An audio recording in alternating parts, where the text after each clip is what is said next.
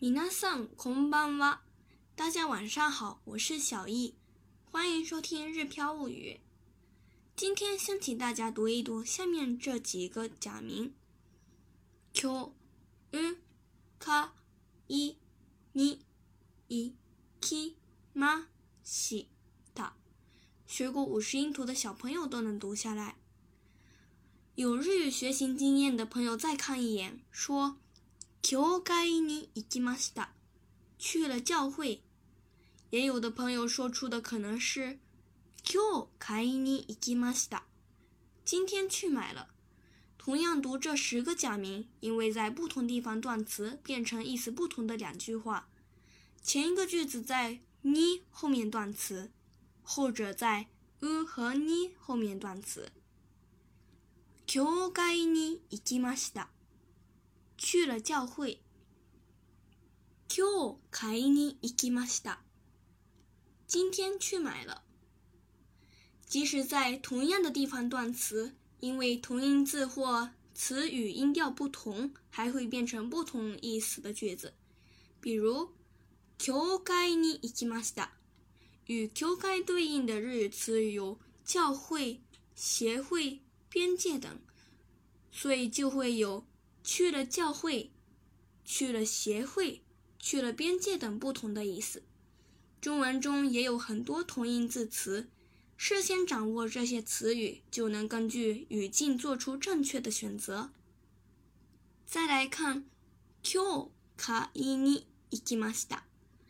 買いに既有可能是買いに，也有可能是買いに。 也就是说，音调不同，词语的意思完全不一样。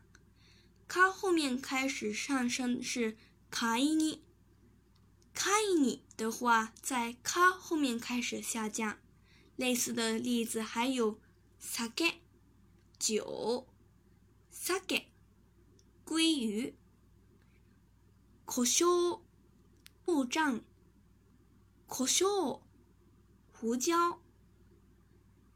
哈西，端饭的端，哈西，这是筷子的意思。所以根据不同的断词和音调，这句话可以有多种不同的意思。教会に行きました。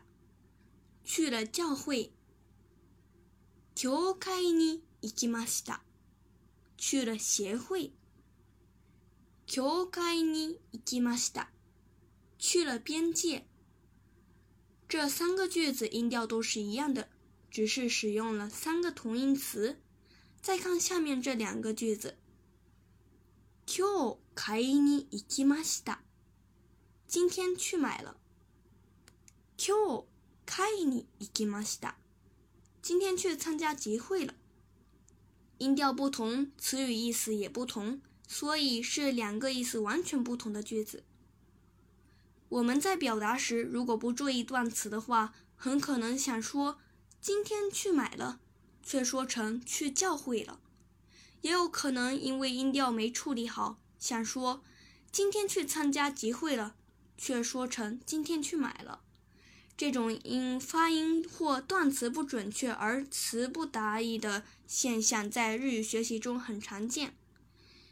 每个人学习日语的目的不尽相同，但我相信有很多人希望能够讲一口标准自然的日语，这样才能更好的与别人打交道。